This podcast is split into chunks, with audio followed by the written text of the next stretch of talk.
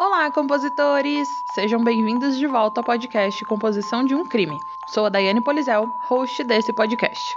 E se você sabe de algum caso muito sinistro e gostaria de ouvir ele por aqui, é só deixar a sua sugestão lá no Instagram, que é podcast Composição de um Crime, que eu vou anotar e logo você vai ouvir ele por aqui. Não se esqueçam também de seguir o Composição de um Crime no Spotify ou na sua plataforma de áudio preferida e também de avaliar lá na Apple Podcast. No mundo do crime, embora cada caso seja hediondo e um golpe para a humanidade, existem alguns casos que deixam uma marca não apenas nas vítimas, mas em todos que se deparam com elas.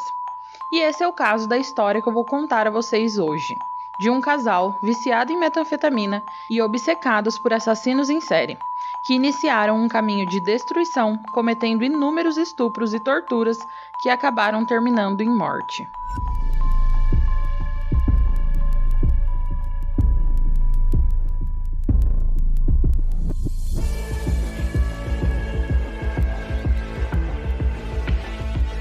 Se você está à procura de um podcast com uma pitada de humor e de morbidez, o Composição de um Crime é para você. Mas lembre-se que esse podcast é sobre crimes reais e algumas falas podem ser explícitas e não recomendadas a pessoas sensíveis e menores de 14 anos. Caso você não fique confortável com tais descrições, recomendo não ouvir.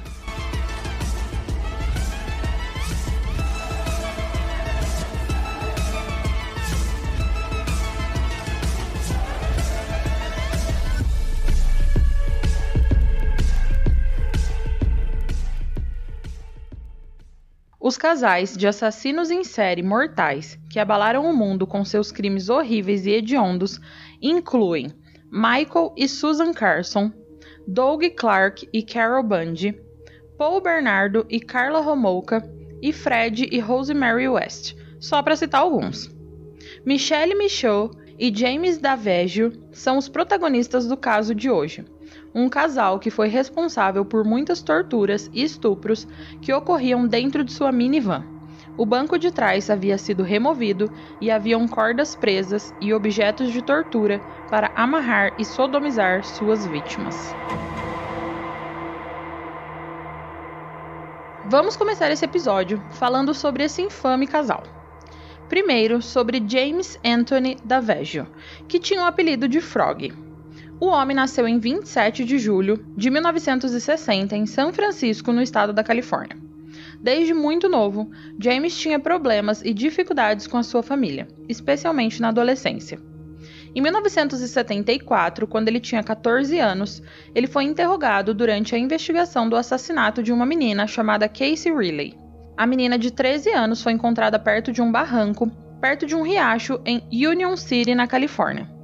Após a investigação, foi revelado que a menina havia morrido por afogamento e havia indícios de agressão grave, com ferimentos na cabeça e no pescoço.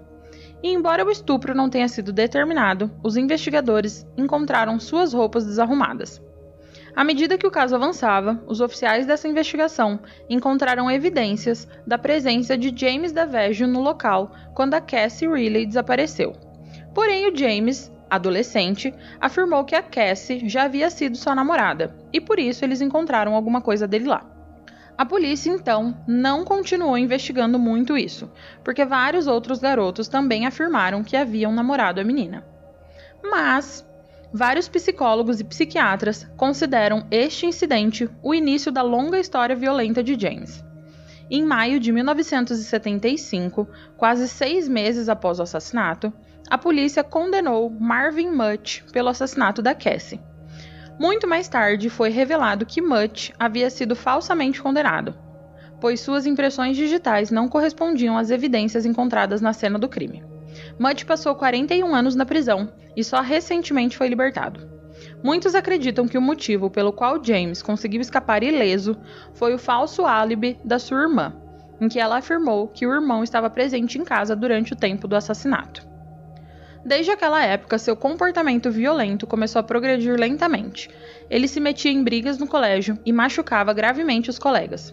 Ele até chegou a roubar um carro pertencente à mãe de uma namorada, e muitas vezes era fisicamente violento com garotas. Ele foi enviado a um centro de detenção juvenil no condado de Alameda por roubar um posto de gasolina. Durante o período de detenção, ele adquiriu seu apelido, Frog. E também conheceu um amigo, Michael Hyde, que compartilhava das mesmas perversões deturpadas que ele. Provavelmente, Michael Hyde foi a pessoa responsável por desencadear as violentas fantasias sexuais que logo obscureceram todo o processo de pensamento de James.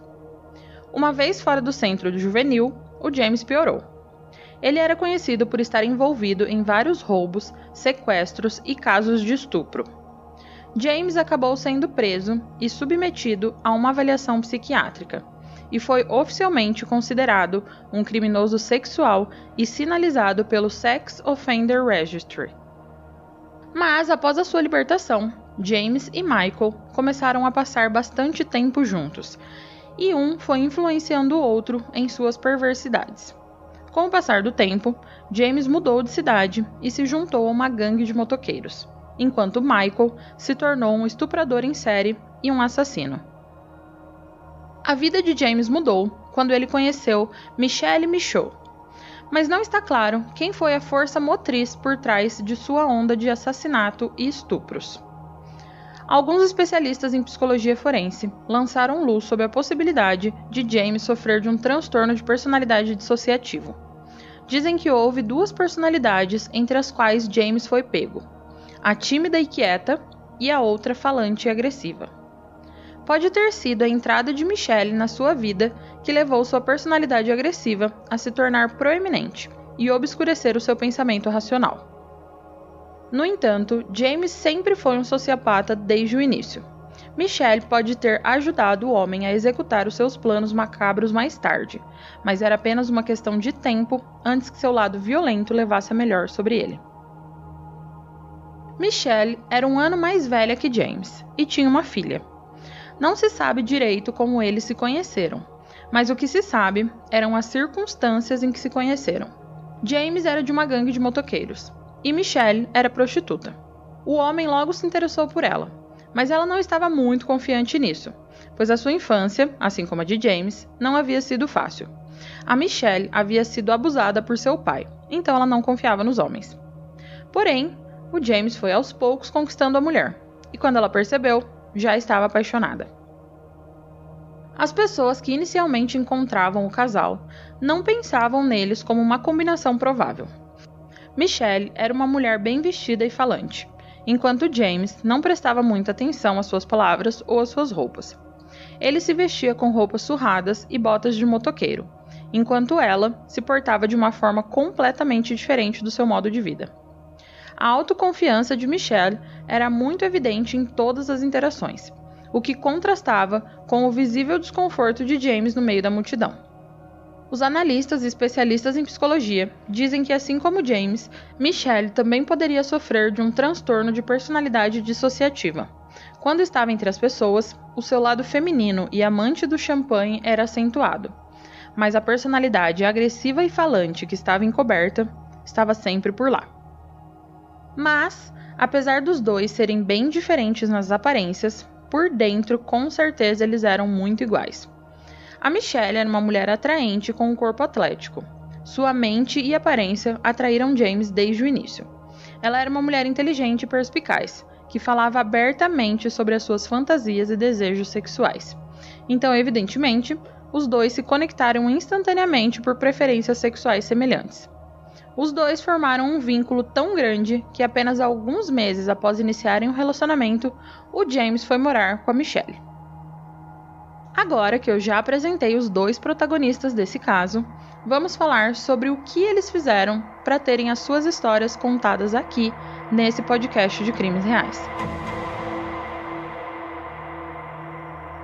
James já tinha uma personalidade maliciosa desde muito jovem, e a Michelle, por outro lado, estava envolvida apenas em delitos menores e prostituição antes de conhecer o James. Porém, os dois compartilhavam o gosto por fantasias sexuais um tanto quanto não convencionais. E conforme o relacionamento dos dois progredia, as coisas pioravam. James começou, com o passar do tempo, a se cansar de Michelle e se afastar dela, arrumando várias outras parceiras sexuais enquanto eles ainda estavam juntos. E a Michelle, com medo de perder o homem, o deixava viver desse jeito, achando que se ela deixasse ele fazer o que ele queria, uma hora ele voltaria para ela. E junto com os problemas afetivos, veio também problemas financeiros. E para conseguir sanar esse problema, eles convidaram um amigo para usar a casa deles como ponto de droga em troca do aluguel para esse fim. Porém, essa foi uma ocasião em que a sorte não ficou do lado dos dois. E uma apreensão policial foi realizada e todas as operações que estavam sendo realizadas ali na casa deles foram interrompidas. E devido ao status de agressor sexual de James, ele foi obrigado a se mudar de residência porque havia criança na casa, a filha de Michelle. Este foi o momento em que seus instintos assassinos começaram a assumir completamente o controle do seu processo de pensamento. Ele começou a se interessar por assassinos em série, especialmente Gerald Galego. E abrindo um parênteses super rápido aqui, o Gerald Galego foi um assassino em série que atuava junto com a sua esposa, Charlene Galego, nos Estados Unidos no final da década de 70. Eles fizeram 10 vítimas, sendo a maioria adolescentes, e que eles sodomizavam antes de matar. E fecha o parênteses. Antes de conhecer Michelle, James tinha uma ficha policial e tanto que incluía agressão e vários casos de abuso. Ele também usava metanfetaminas pesadamente e tinha uma série de relacionamentos ruins. A Michelle, por outro lado, só foi presa por acusações de prostituição antes de conhecer o James, sendo sua próxima condenação por fraude após o início do relacionamento deles, e também sua entrada no mundo da metanfetamina, junto com seu parceiro. Então, com bem menos renda para continuar, a dupla mortal decidiu explorar possibilidades. O James, muito inspirado por Gerald Galego, tentou convencer a Michelle a se juntar a ele em seus planos malignos, assim como Gerald fez com a sua parceira Charlene. Talvez tenha sido esse o momento em que algo estalou dentro da Michelle. O seu cérebro estava tão confuso com o abuso de drogas que o pensamento racional já não prevalecia mais. James logo conseguiu convencer a mulher e atraiu a sua primeira vítima, a amiga de 13 anos da sua filha. A menina se tornou a primeira vítima de estupro do casal, mas de alguma forma ela escapou com vida. Este foi apenas o começo do puro terror que seria desencadeado sobre as vítimas inocentes. A estudante da faculdade comunitária, Alicia Paredes, estava voltando para casa de uma aula noturna uma noite quando uma minivan verde parou perto dela. Ela foi sequestrada pela dupla e estuprada. Michelle e James a deixaram ir e não a mataram. Alicia relatou o incidente e trabalhou com um desenhista para desenvolver o retrato falado. No entanto, a sorte estava do lado dos criminosos e eles escaparam de qualquer perseguição ou prisão, por enquanto. Alicia disse que só conseguiu ouvir o nome Mickey porque ela ouviu o homem chamar a motorista por esse apelido. E apesar desse detalhe, a polícia não apresentou nenhuma prova conclusiva do crime ou dos autores. E então eles foram de um local para o outro, visando vítimas e as estuprando.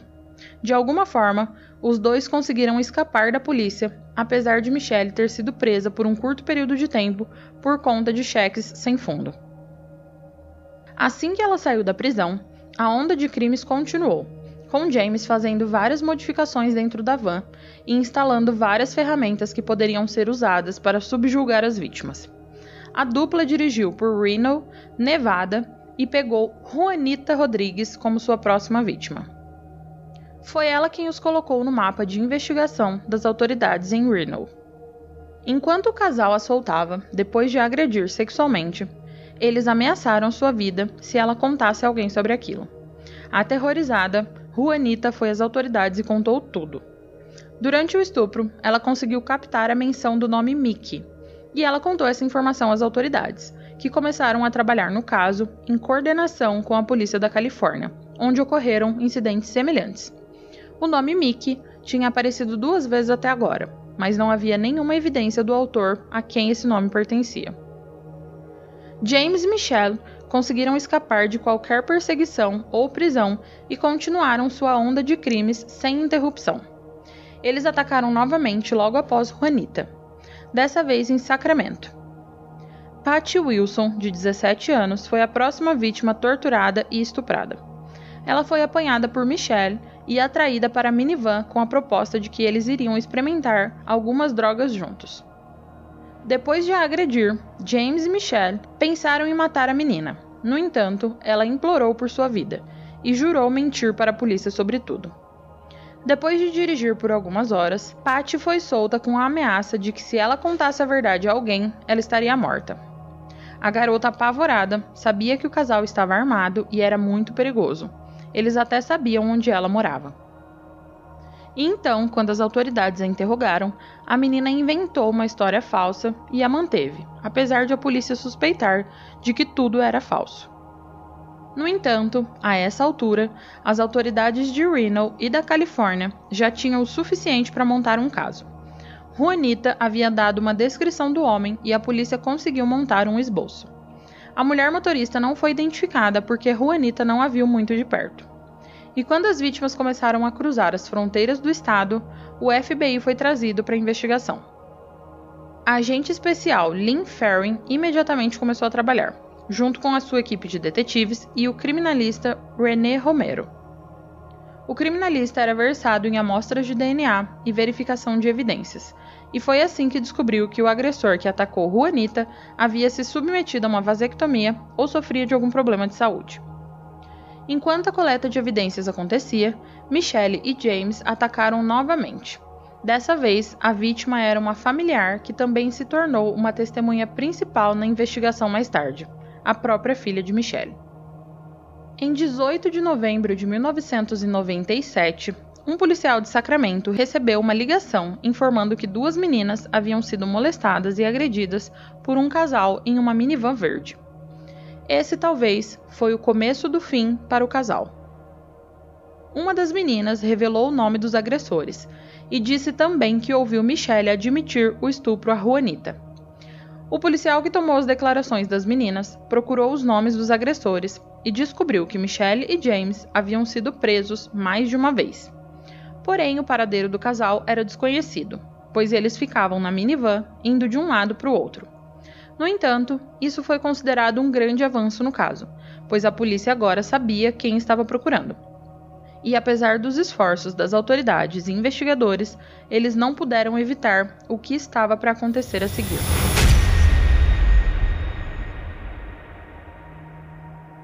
Vanessa Sampson era natural de Pleasanton, na Califórnia, onde James havia passado a maior parte da sua vida adulta. A dupla havia voltado para a cidade que estava lotada, pois era dia de ação de graças. Eles estacionaram sua minivan perto de uma escola secundária para sair em busca da sua próxima vítima. Durante esse tempo, um mandado de prisão foi emitido para Michelle Michaud e James Daveggio, em vários casos de agressão e estupro. No entanto, as autoridades fizeram isso um pouco tarde demais. Eles não puderam salvar a vida de Vanessa Sampson, pois ela se tornou a próxima e última vítima antes do casal ser preso pela polícia. O casal havia se tornado cada vez mais instável devido ao uso pesado de drogas. Eles estavam cometendo erros, o que levou a polícia a se aproximar deles a cada minuto. Durante a perseguição, o James decidiu que não podia esperar mais para encontrar a sua próxima vítima. E então ele foi a uma loja comprar várias ferramentas que ele usaria para torturar Samson antes de matar a garota. Embora o assassinato de Vanessa Sampson seja o que levou a dupla à justiça, foi a informação dada pela Juanita que levou as autoridades a dois dos criminosos mais perversos da época. Eles não apenas estupraram várias vítimas inocentes, mas conforme o caso avançava e mais detalhes foram sendo apresentados, foi revelado que seu envolvimento em vários outros sequestros e agressões também era possível.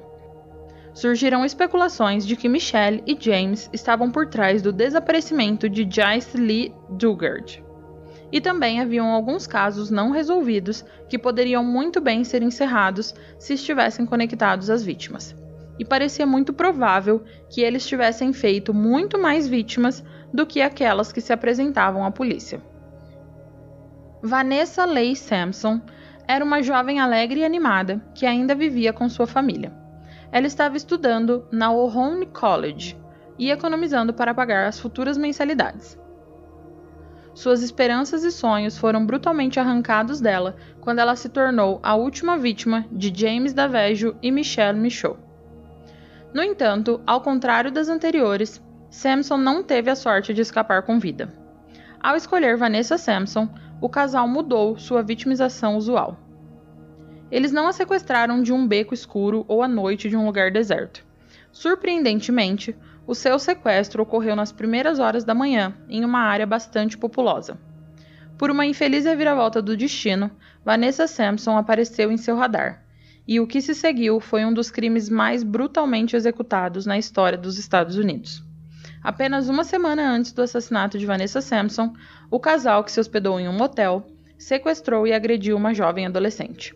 A vítima mais tarde lembrou que tanto Michelle quanto James haviam declarado que logo iriam atacar outra garota. O casal dirigiu por vários mercados e compraram ferros e fitas adesivas. A van, que também servia como uma câmara de tortura, estava equipada com cordas e outras ferramentas usadas para subjugar as vítimas. Michelle Michaud e James Davedio levaram suas compras para um motel, situado em Pleasanton, e se registraram no quarto 137. Em 30 de novembro de 1997, eles foram vistos do lado de fora do motel com a minivan verde de Michelle estacionada do lado de fora. No mesmo dia, James e Michelle também foram filmados em uma sex shop. Eles fizeram várias compras, incluindo uma fita cassete de um vídeo pornográfico sobre submissão de jovens. No fatídico dia 2 de dezembro de 1997, Vanessa Sampson, de 22 anos, estava prestes a ir ao trabalho. Às sete e meia da manhã, ela saiu com o almoço e a mochila, despedindo-se da mãe. Vanessa já estava acostumada a caminhar curtas distâncias e não se importava em ir de casa até o trabalho a pé. A menina estava caminhando na rua quando ouviu um carro passar por ela, mas sem dar muita atenção a isso até que a minivan se virou e parou bem na frente dela. Um homem saiu e a arrastou para dentro. O que aconteceu com Vanessa Sampson inclui detalhes horríveis de tortura e abuso contínuo, após os quais, apesar de ter sido informada de que seria libertada, ela foi brutalmente assassinada. De acordo com os detalhes do caso, foi revelado que Vanessa Sampson foi amarrada com uma corda e repetidamente atacada por quase 12 horas na van ela havia sido torturada com as cordas dos ferros e outras ferramentas que o casal tinha na minivan. Após o ataque na van, eles levaram a vítima para um outro motel onde se registraram e ninguém viu e nem suspeitou de nada. Foi revelado que esse era o motel onde o abuso e a tortura de Vanessa continuaram por longas horas. Era uma brutalidade sem fim. Vanessa foi estrangulada com uma corda e o seu corpo foi jogado na neve em um aterro. Mais tarde, a polícia a encontrou em condições tão terríveis que ninguém seria capaz de esquecê-la nos anos seguintes. Com o passar das horas, a família, percebendo o sumiço da menina, ficaram cada vez mais perturbados. O irmão de Vanessa organizou uma busca pela cidade e até recebeu ajuda da polícia. No entanto, tudo isso foi em vão. Vanessa Sampson estava morta há muitas horas e o seu corpo jazia frio em uma área próxima. Seus agressores já estavam sob custódia policial e acusados de estupro e agressão. No entanto, a morte de Vanessa ainda não estava ligada a eles. Em 4 de dezembro de 1997, dois dias após o sequestro, o corpo de Vanessa Sampson foi descoberto e a polícia começou a investigar. Ao longo do caminho, começou a parecer que o assassinato poderia estar relacionado ao par. Eles estavam examinando os objetos na minivan do casal e as coisas estavam ficando mais suspeitas a cada descoberta. Enquanto a polícia e os investigadores desmontavam a van, eles encontraram várias ferramentas de tortura, algumas das quais tinha sangue que parecia bastante recente. E a polícia e os oficiais de investigação encontraram evidências de que indicava que ela foi assassinada pelo casal. Agora vocês devem estar imaginando como o casal foi preso, né? Então, a Michelle que acabou cometendo um erro quando ela foi receber um cheque do governo, no estilo Bolsa Social daqui do Brasil, compositores. Mas enfim, ela pegou esse cheque e foi até uma agência que descontava. E lá ela foi identificada no sistema da polícia. Eles sabiam que ela estava nessa agência descontando o cheque, então sabiam a cidade que eles estavam. Então foi só uma questão de algumas horas até eles encontrarem e prenderem o casal. Em setembro de 2002, Michelle Michaud e James Davedio foram condenados à morte por um júri composto por quatro homens e oito mulheres no Tribunal Superior do Condado de Alameda. O júri decidiu sobre a sentença de morte para o casal, à luz de todas as evidências de tortura e estupro no assassinato de Vanessa Leigh Sampson, de 22 anos. Ao longo do processo, tanto as agências de aplicação da lei quanto os promotores estaduais enfatizaram que seria o resultado certo, considerando todas as atrocidades. O veredito veio após uma longa espera pela família da vítima. Apesar do fato de a pena de morte ser desaprovada em todo o país, este foi um caso em que talvez ninguém protestou contra ela. Todos foram solidários com a situação da garota morta, assim como com as das outras vítimas. A questão na mente das pessoas era: como alguém poderia fazer isso com uma garota inocente? No dia em que a pena foi dada, o juiz Larry Goodman, do Tribunal Superior do Condado de Alameda, presidiu os procedimentos do tribunal e anunciou o veredito final. Após a leitura da decisão, o juiz declarou oficialmente que concordava com o júri e que era a coisa certa. O casal era sádico e absolutamente impiedoso o que acabou levando ao argumento de que nenhuma misericórdia deveria ser mostrada com eles. James Davejo e Michelle Michaud foram condenados por homicídio de primeiro grau em circunstâncias especiais e homicídio na comissão de estupro, em 6 de maio de 2002. Logo depois, o júri decidiu recomendar a pena de morte para o horrível assassinato e estupro por instrumento de Vanessa. A decisão foi estimulada por novas revelações de que Vanessa Sampson havia sido a sexta vítima em uma série de ataques brutais que duraram três meses e cruzaram as fronteiras do estado. A infeliz garota foi a única vítima de assassinato, mas as outras cinco mal conseguiram escapar. Após a sentença, Michelle se tornou a 14ª mulher a aguardar sua execução no corredor da morte da Califórnia ela foi levada para os aposentos das mulheres na prisão feminina de Chowchilla. Michelle e James pediram uma revisão judicial em 2018, mas ela foi negada e o casal ainda aguarda sua sentença no corredor da morte há 18 anos.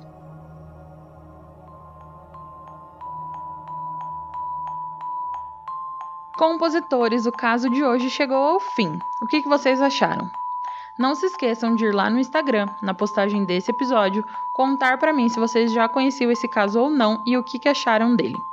E não se esqueçam também de seguir o Composição no Spotify ou na sua plataforma de áudio preferida e de dar aquela forcinha lá na Apple Podcast e fazer uma avaliação bem positiva. Compositores, até o próximo crime!